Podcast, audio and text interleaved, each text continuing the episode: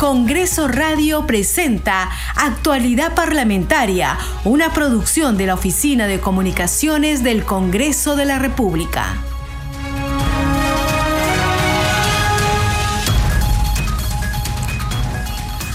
¿Cómo están? Bienvenidos a su programa Actualidad Parlamentaria. Les saluda Carlos Alvarado y estos son los titulares. El presidente del Congreso de la República, Alejandro Soto Reyes, expresó su plena disposición de continuar apoyando dentro de sus atribuciones a los pueblos del interior del país en obras de saneamiento e infraestructura. Así lo aseguró luego de recibir a Iván Arias Paulo y Nicanor Roca, alcaldes de los distritos cusqueños de Pampamarca y Andahuaylillas. Soto Reyes dijo que es necesario una auténtica descentralización para que los recursos económicos distribuidos lleguen a toda la población en general. La Subcomisión de Acusaciones Constitucionales aprobó el informe de calificación que plantea admitir a trámite la denuncia contra el expresidente Pedro Castillo Terrones. Se le acusa de los presuntos delitos de abuso de autoridad, patrocinio ilegal, y cohecho pasivo propio perpetrados como líder de una supuesta organización criminal. La denuncia constitucional fue formulada por la ex fiscal de la Nación Patricia Benavides contra Castillo Terrones y el ex ministro de Defensa Walter Ayala González. A los denunciados se les atribuye una intervención ilícita en el proceso de ascensos en el ejército, la Fuerza Aérea y la Policía Nacional del Perú en el año 2022. La Comisión Permanente del Congreso sesionará el próximo 15 de febrero para evaluar tres informes aprobados en la Subcomisión de Acusaciones Constitucionales. Entre ellos se encuentra el informe final que propone acusar a la congresista María Cordero Hointain. Recomienda además suspenderla mientras dure la investigación por presuntamente recortar el sueldo a sus trabajadores. También se debatirá y votará el informe final contra el expresidente Martín Vizcarra y la exministra de Cultura Patricia Balbuena por el caso Richard Swing. Se les acusa de los presuntos delitos de tráfico de influencias agravado, peculado doloso, por apropiación para tercero y negociación incompatible. Se recomienda inhabilitar a Vizcarra Cornejo por cinco años y a Balbuena Palacios por tres años para el ejercicio de cargos públicos. Continuando con el programa de actividades en conmemoración por los 30 años de promulgación de la Carta Magna de 1993, la primera vicepresidencia del Congreso realizó la conferencia Constitución, Economía y Ambiente. Congresistas de las diferentes bancadas pidieron refuerzos militares en las fronteras y cuestionaron al ministro de Defensa por compra de fusiles. El ministro Jorge Chávez Cresta se presentó ante el Congreso para responder sobre diversos temas. También se presentó el ministro del Interior, Víctor Torres.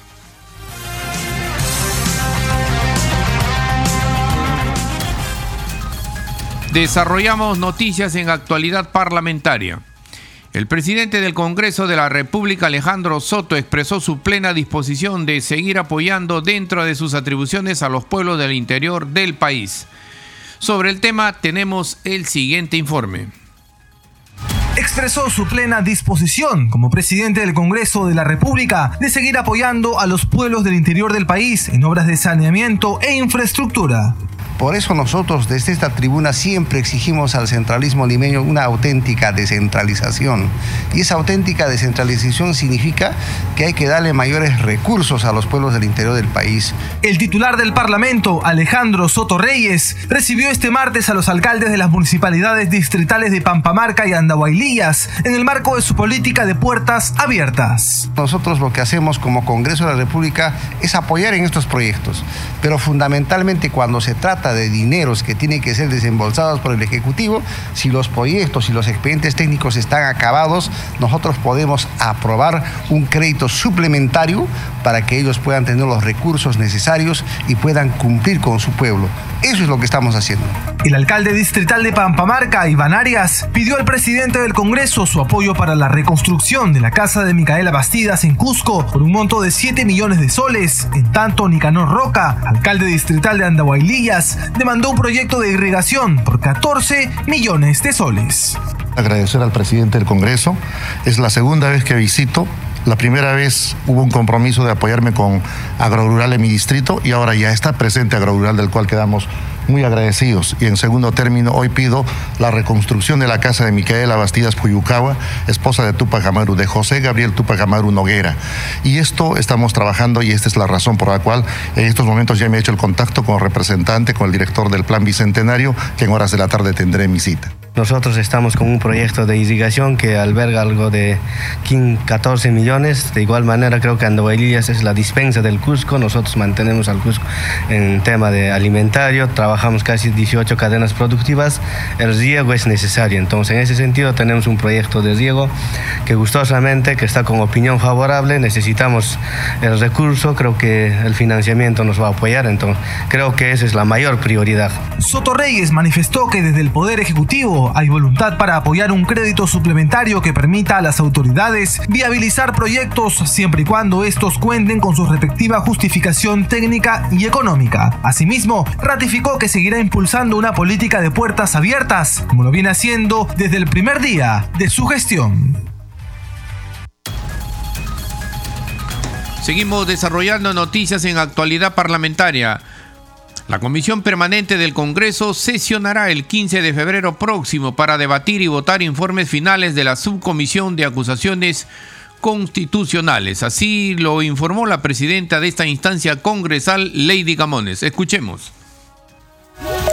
Esta presidencia debe informar la programación de la Comisión Permanente para el debate y votación de los siguientes informes finales de las siguientes denuncias constitucionales. Primero, Oficio 0535-2023-2024-ADP-CP CR de fecha 19 de enero de 2024, recibido el 22 de enero del presente año a las 9 horas con 31 minutos de la mañana, suscrito por el oficial mayor, señor Giovanni Forno Flores, informando que la comisión permanente sesionará, sesionará el jueves 15 de febrero a las 4 de la tarde para debatir y votar el informe final de la denuncia constitucional 359 que propone acusar a la señora María Cordero Yontay en su condición de congresista de la República. Segundo, oficio 0538-2023-2024-ADP-CP-CR de fecha 19 de enero del presente año, recibido el 22 de enero del presente año a horas 9 de la mañana con 32 minutos, suscrito por el oficial mayor Giovanni Forno Flores, informando que la comisión permanente sesionará el día jueves 15 de febrero del presente año a las 5 de la tarde para debatir y votar el informe final de la denuncia constitucional 196 que propone acusar al señor Martín Vizcarra Cornejo en su condición de expresidente de la República y a la señora Patricia Jacqueline Balbuena Palacios en su condición de exministra de Estado. Tercero, oficio 0540-2023-2024-ADP-CP-CR de fecha 19 de enero del 2024, recibido el 22 de enero del presente año a las 9 horas con 32 minutos de la mañana, suscrito por el oficial mayor señor Giovanni Forno Flores, informando que la comisión permanente sesionará el jueves 15 de febrero a las 6 de la tarde para debatir y votar el informe final de la denuncia constitucional 271 que propone acusar al señor Orestes Pompeyo Sánchez Luis en su condición de excongresista. La presidenta de la Subcomisión de Acusaciones Constitucionales, Lady Camones, dio cuenta también del ingreso de nuevas denuncias contra el expresidente Martín Vizcarra, el ex premier Salvador del Solar, el ex ministro Vicente Ceballos y contra los miembros de la Junta Nacional de Justicia, entre otros. Escuchemos. Vamos a dar cuenta de denuncias constitucionales ingresadas a la subcomisión. Primero, la denuncia constitucional 106 formulada por el ciudadano señor Vladimir Roy Cerrón Rojas contra la juez suprema señora Elvia Barrios Alvarado por la presunta infracción al artículo 138 de la Constitución Política del Perú y al artículo 16 del texto único ordenado de la Ley Orgánica del Poder Judicial. Segundo, denuncia constitucional 222 formulada por el congresista señor Bernardo Jaime Quito Sarmiento contra la ex fiscal suprema señora Zoraida Ábalos Rivera por la presunta infracción a los artículos de la Constitución, así como la presunta comisión del delito de omisión, rehusamiento o demora de actos funcionales tipificado en el artículo 377 del Código Penal. La denuncia constitucional 400 formulada por la congresista señora Patricia Rosa Chirinos Venegas contra el expresidente de la República señor Martín Vizcarra Cornejo el expresidente del Consejo de Ministros, señor Salvador Alejandro Jorge del Solar Labarte, Los seis ministros de Estado, señores Ceballos Salinas Vicente Antonio, Morán Soto Carlos, Moscoso Flores Jorge Ricardo Francisco, Oliva Neira Carlos Augusto, Jara Risco María Esperanza, Castilla Batters Luis Jaime, Tomás González Elizabeth Zulema, Pablo Medina Floreide, Cáceres Pizarro Silvia Elizabeth, Ismodes Mesano Francisco Atilio, Montenegro Figueroa Gloria Delmira, Barrios Alvarado Rocío Ingrid, Muñoz Ludodero Fabiola Marta, Ruiz Ostoic Lucía Delfina, Popolicio Bardales Néstor Francisco. El ex congresista señor Gino Costa Santolaya, los seis miembros del Tribunal Constitucional, señora Marianela Ledesma Narváez, señor Manuel Miranda Canales y señor Eloy Espinosa Saldaña Barrera por la presunta infracción a los artículos 38, 39, 43, 118 y 128 de la Constitución y los presuntos delitos de aprovechamiento indebido del cargo, abuso de autoridad, usurpación de funciones, conspiración para una rebelión, sedición o motín y organización criminal tipificados en los artículos 349, 399, 376, 361 y 317 del Código Penal respectivamente. Quinto, denuncia constitucional 433 formulada por el ciudadano señor Eliseo Condórico Aquira contra los miembros de la Junta Nacional de Justicia, señores Aldo Vázquez Ríos, Henry José Ávila Herrera, Humberto de Laza Barrantes, Guillermo Tomberre Villarán y señoras Luis Inés Tello Valcárcel de Ñeco, María Amabilia Zabala Valladares e Imelda Julia Tumialán por el presunto delito de omisión, rehusamiento o demora de actos funcionales tipificados en el artículo 377 del Código Penal.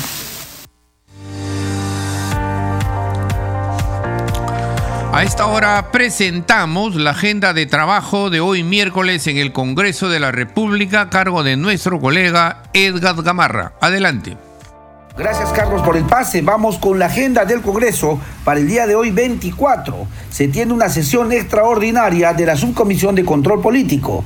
Se trata del debate y votación del preinforme desde los decretos supremos de estados de excepción, entre otros temas de agenda. Va a ser en la sala María Elena Moyano y otra actividad que se tiene importante, se continúa con la exposición fotográfica Congreso Constituyente Democrático 1992, esto en la sala Francisco Javier de Luna Pizarro. Y una mesa de trabajo que va a tratar la problemática y diagnóstico del Gran Pagatén. Se va a realizar en la Comisión de Comercio Exterior y Turismo, en el edificio Víctor Raúl Aya de la Torre, Sala Fabiola Salazar Leguía. Y un foro académico va a tratar el modelo económico constitucional realizado por el Grupo Parlamentario Renovación Popular en el hemiciclo Raúl Porras Barranechea. Y vamos con otra mesa de trabajo. Se trata de la Comisión de Vivienda y Construcción que van a tocar con los eh, colegiados del Colegio de Ingenieros del Perú varios temas. Esto va a ser en la sala Gustavo Mome Llona. Y la sesión extraordinaria convocada por la Comisión Investigadora Multipartidaria que investigará las irregularidades en las licitaciones y obras realizadas por las empresas chinas, va a sesionar, eh, va a ser de manera reservada en la sala Luis Bedoya Reyes. Y finalmente la mesa de trabajo con funcionarios de SEDAPAL tendrá la Comisión de Vivienda y Construcción, esto en la sala Tupajamaru y Micaela Bastidas del edificio Víctor Raúl Aya de la Torre. Esto fue la agenda del Congreso. Seguimos desarrollando noticias en actualidad parlamentaria. Ante la Comisión de Defensa Nacional del Congreso de la República, el ministro del sector, Jorge Chávez Cresta, informó que no existen evidencias que las armas o municiones usadas por terroristas en Ecuador tengan origen el Perú. Escuchemos. El 9 de enero del presente año, los lamentables hechos de violencia sucedidos en la hermana República de Ecuador forzaron al señor presidente de la hermana República de Ecuador, Daniel Novoa, a declarar un estado de conflicto armado interno y autorizar operaciones militares contra grupos armados. Diversos medios de comunicación, tanto ecuatorianos, manifestaron que se encontraron armas, municiones y explosivos de procedencia peruana. Dichas informaciones fueron replicadas por diferentes medios de comunicación sin ser estas corroboradas. Sin embargo, declaraciones oficiales, como la del jefe del Comando Conjunto de las Fuerzas Armadas del Ecuador y del jefe de la Policía de Guayaquil, señala que no existe evidencia de que las organizaciones criminales ecuatorianas estén usando armamento y explosivos del ejército de las Fuerzas Armadas peruanas. Quisiera primero, con su anuencia, señora presidenta, poner en contexto, poner el video en la cual el jefe del Comando Conjunto de las Fuerzas Armadas del Ecuador, ante la pregunta, indica lo correspondiente a lo que acabo de firmar. Adelante, por favor. La primera pregunta, ¿no podemos nosotros confirmar que sea armamento o explosivos de ejército o de Fuerzas Armadas peruanas. No lo podemos confirmar. El siguiente video, por favor. Bueno, nosotros estamos haciendo el peritaje de las granadas. No podemos hablar todavía de un origen. Todavía estamos trabajando, estamos en medios de 24 horas. Como hemos podido apreciar tanto el jefe del Comando Conjunto de las Fuerzas Armadas del Ecuador y el jefe de la Policía Ecuatoriana en Guayaquil manifiesta que no existe evidencia. Ha culminado el peritaje para poner en conocimiento, señora Presidenta, a través suyo, que el domingo pasado hemos tenido una reunión a través de la Comisión eh, de Alto Nivel en la Comunidad Andina de Naciones, con la presencia de los ministros de Relaciones Exteriores, de los ministros de Defensa y del Interior encargados de la seguridad y orden interno de los países con miembros de la CAN, que son Colombia, Ecuador, Bolivia y Perú. Y en las conversaciones que hemos tenido también con el señor ministro de Defensa, que más adelante voy a indicar, no se evidencia la presencia de armamento, munición y explosivos de origen de las Fuerzas Armadas del Perú lo que se ha llevado a cabo es extremar las medidas de control y todas las acciones descritas anteriormente para garantizar una adecuada administración de lo correspondiente en el devenir propio de proteger, cautelar el material de guerra a cargo de las Fuerzas Armadas. Lo que sigue es el resultado de la auditoría como consecuencia de la explosión de una granada de mano en la puerta de la discoteca del Instituto de San Juan del Urigancho, pero eso, señora Presidenta, quisiera solicitarle se vea una sesión reservada porque hay números y hay informaciones que deben ser cauteladas en el marco de la seguridad y defensa nacional. En la reunión, parlamentarios de diversas bancadas realizaron consultas al ministro de Defensa Chávez Cresta. Uno de ellos fue el legislador Ángel Ventura. Escuchemos. El uso de la palabra el congresista Ventura. Presidenta, por su intermedio, nuevamente insistir en cuanto al desempeño de la, del Ministerio de Defensa, en que, claro, definitivamente eh, el orden interno está abocado es responsabilidad tal cual dispone la Constitución, artículo 165, ¿no? Corresponde al, a la Policía Nacional velar por el, por el orden interno. Pero sí, eh, señor ministro de Defensa, eh, por su intermedio, señora presidenta, yo insisto en que nuestras Fuerzas Armadas tienen que apoyar la labor que hace nuestra, nuestra Policía Nacional. Y para ello, Presidenta, no es necesario modificar nuestra Constitución, pero inclusive, eh, señora Presidenta, para que las Fuerzas Armadas coadyuven a defender la soberanía y el orden interno en nuestro país, exactamente en Sarumía, por donde están ingresando todos, al Tumbes exactamente, es que eh, ya inclusive hay una disposición legal o una resolución que emite el Tribunal Constitucional donde eh, eh, permite, donde se ordena que en cuestiones de emergencia, en tiempos de emergencia, nuestras Fuerzas Armadas pueden, pueden articular esfuerzos, estrategias con la Policía Nacional. Con respecto al orden interno, si bien es cierto, eso es una labor de la Policía Nacional del Perú, pero como se han incrementado todos estos ilícitos, por ejemplo, eh, la minería ilegal, la tal ilegal, la trata de personas, el, tráfico o contrabando de armas, municiones y explosivos, tenemos, coadyugar, tenemos que coadyugar el esfuerzo llevado a cabo por nuestra Policía Nacional. Y para eso tenemos que variar normas y competencias. Y en eso, señora Presidenta, por su intermedio le solicito muy respetuosamente, y lo vamos a hacer por escrito, interceder sus buenos oficios en el siguiente sentido. Hemos pedido una reforma constitucional en el artículo 165 de la Constitución. El artículo 166 de la Constitución indica que el control y vigilancia de fronteras está a cargo de la policía. Al no tener competencias de llevar a cabo ese tipo de acción, necesitamos requerimientos legales y requerimientos presupuestales con respecto a esas competencias que nosotros tenemos que desarrollar. Culminada la intervención del ministro de Defensa, se presentó el titular del Interior, Víctor Torres, respecto al pase al retiro del comandante general de la Policía Nacional, Jorge Angulo, dijo que no se trata de una destitución. Escuchemos. Así también, eh, señor ministro, si puede incluir también el tema de, eh, para que responda sobre el cambio del comandante general de la policía. Señor ministro del Interior, le cedemos el uso de la palabra para la exposición de los temas materia de invitación. Señora Presidenta, disculpe. Adelante, congresista que abra. Yo pediría que se inicie la exposición del ministro con el cese del comandante general en vista de que por ahí podemos empezar. Gracias. De acuerdo, congresista que abra. Si por favor pudiera iniciar por ahí, señor ministro.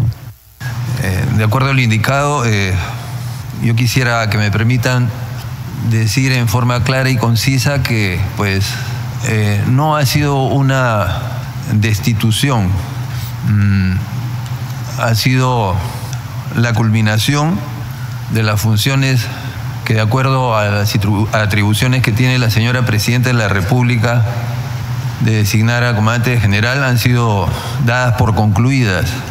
Es así que se, que se ha enfocado la, la resolución y pues existe una ley efectivamente que indica que debe de permanecer dos años, más esta ley no ha sido reglamentada. Eh, casi de manera eh, similar, el comandante general anterior, antes de culminar su, su segundo año, fue pasado la situación de retiro. Eh, repito, la ley no ha sido reglamentada y es facultad de la señora Presidenta de la República este, designar al nuevo comandante general, como es así que lo ha hecho.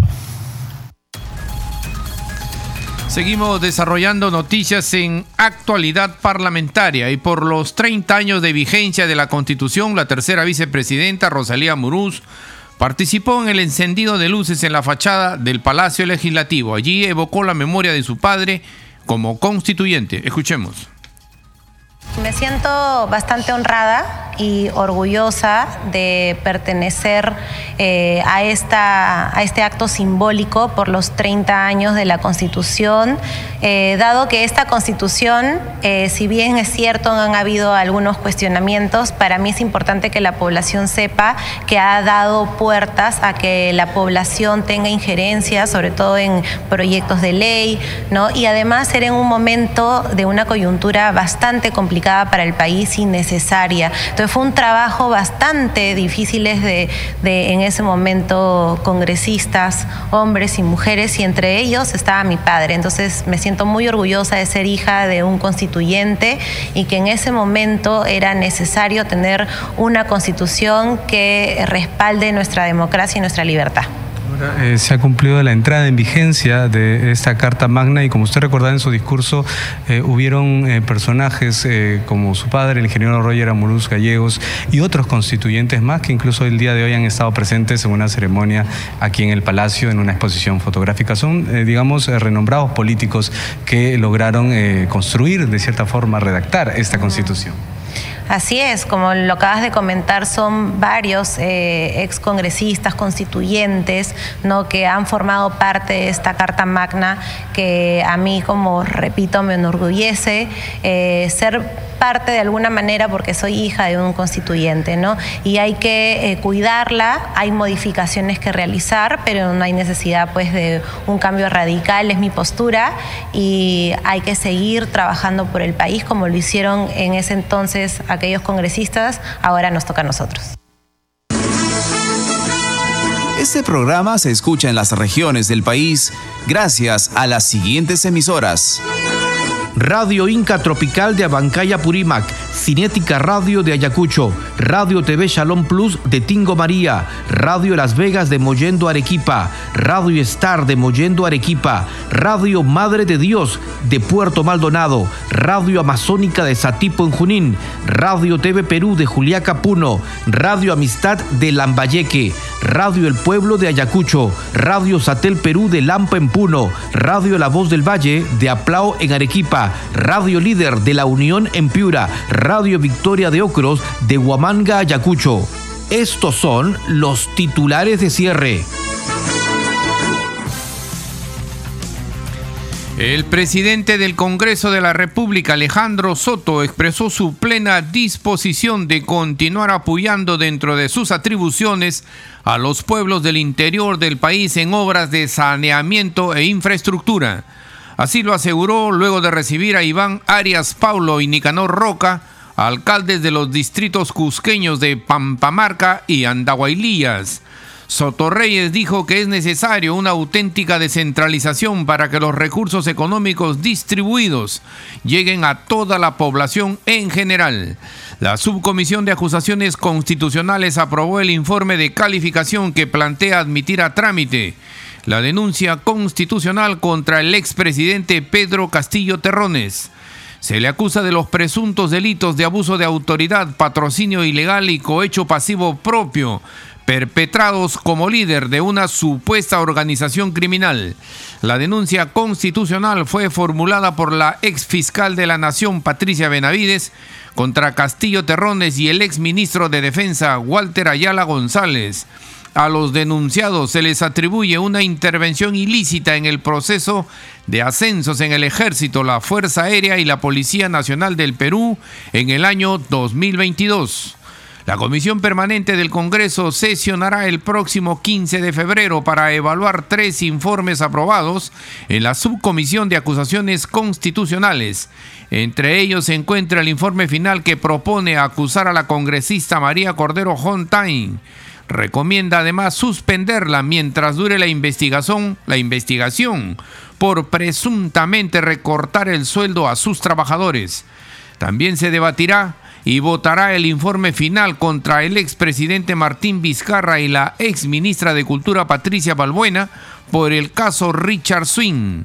Se le acusa de los presuntos delitos de tráfico de influencias agravado, peculado doloso, por apropiación para tercero y negociación incompatible. Se recomienda inhabilitar a Vizcarra Cornejo por cinco años y a Balbuena Palacios por tres años para el ejercicio de cargos públicos. Continuando con el programa de actividades en conmemoración por los 30 años de promulgación de la Carta Magna del 93, la primera vicepresidencia del Congreso realizó la conferencia Constitución, Economía y Ambiente. Congresistas de las diferentes bancadas pidieron refuerzos militares en las fronteras y cuestionaron al ministro de Defensa por compras de fusiles. El ministro Jorge Chávez Cresta se presentó ante el Congreso para responder sobre diversos temas. También se presentó el ministro del Interior, Víctor Torres.